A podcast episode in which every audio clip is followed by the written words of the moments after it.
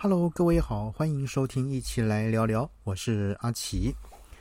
呃，本月十二日，这个卫福部部长陈部长陈时中呢，他在接受访问的时候说，他预估这个本土确诊者到月底可能会破千例，而当天的本土案例是五百多，但是呢，短短几天之后呢，台湾就出现了将近三千例。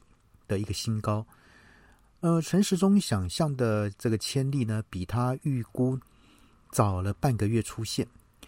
那这几天呢，那他也改口了，声称呃月底可能就单日破万。那他还没想清楚，台湾不需要预言家，台湾需要的是个有能力面对问题的指挥官。而从月底破千到月底破万。那显示这个新冠病毒的扩散速度比预期啊迅猛了十倍，以目前的速度，甚至还可能更早破万。在这段时间内呢，这啊，我们陈部长还是忙在剪彩、跑行程、受访、开记者会，那维持着这个所谓呃，在 Delta 时代的一个应应模式。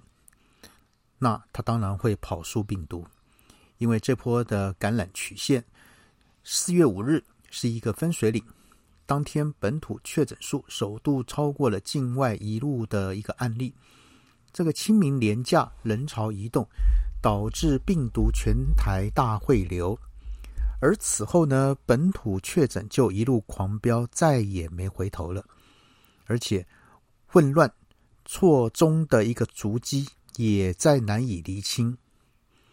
那当然，他为了弥补自己预估的失准，他近日呢不断的快速加码。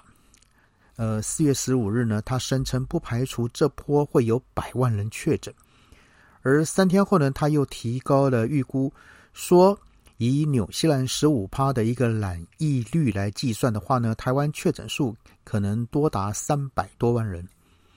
经啊，三天之隔，它的染疫估计呢已增加三倍。尽管如此，这个数字呢还是被这个台北台北市的市长柯文哲打枪。柯文哲认为陈时中的说法是低估，因为呢，若是以韩国三十趴的确诊率来计算的话，台湾的感染者将达到七百万人，也就是说，每三人之中就有一个人染疫。而无论是三百万或者是五百万，都是全台必须要共同面对的问题。指挥中心呢，不能只啊会拿这个数字来吓人，却没有相应的作为。整个政府呢，也都必须卯起来分工合作。根据陈时中的哈的一个说话说法呢，呃，疫情到达高峰要一两个月。也就是说，在六月的时候呢，可能达到高峰。假设六十天内将增加两三百万人确诊，平均一天就是四五万人。那我们原有的医疗啊，这个量能、防疫管理、后勤补给，能应付得过来吗？而如果不足以支应的话，那么现在就必须开始规划补强，包括要这个调度。及募集社会上可用的人力、物力来协助患者及隔离者。那当然，这些情况我们陈部长想到了吗？显然是没有的。那这几天呢，这个陈时中部长呢又抛出了让外界困惑的发言。他说：“疫情急剧啊升温，民众隔离时请自主应变。”请问政府规定了那么多法则，那么多程序，那么繁啊繁杂，民众要怎么自主应变呢？啊，就像听到钥匙从楼上丢下来这个说法，那不难想象，自主应变的说法主要是新北市，那有一名确诊幼儿因苦候救护车啊，到最后呢不幸身亡，那他的呃父母亲呢？皆谨守防疫指引而延误时机，那为此呢，这个啊陈时中意图就以自主应变为自己规范过江来解套。那但在同一天呢，新北一名确诊者不过啊外出倒垃圾呢，就被开罚二十万元。政府的规定多如牛毛，开闸绝不手软，又留给民众多少自主应变的空间呢？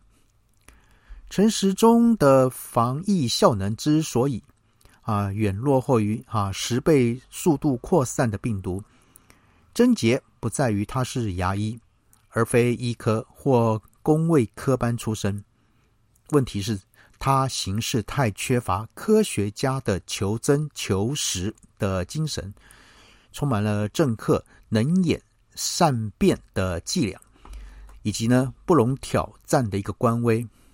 在防疫第一年，许多和他意见不同的专家就已经相继被排挤在决策圈外。那防疫第二年呢，他私心偏袒高端，导致台湾。几乎没有疫苗可用，他仗着这个府院的厚爱，继续呢独断独行。今年他一心志在参选市长，把台湾两年的防疫痛苦当成自己的桂冕啊冠桂冠。那至于呢，要如何带领台湾来解封，这个他并不放在心上。当。防疫指挥官已经心不在焉，而一波无声的病毒海啸正在岛内肆虐的时候呢？台湾要如何打赢这场抗疫之战？两年半来，哈指挥中心不断定定各种指引和法则，责任呢全推给地方执行单位。现在管不动了，却叫人们要自主应变，这种推诿术也真的是够厚颜的。好，阿奇今天先跟各位谈到这边，先这样喽，拜拜。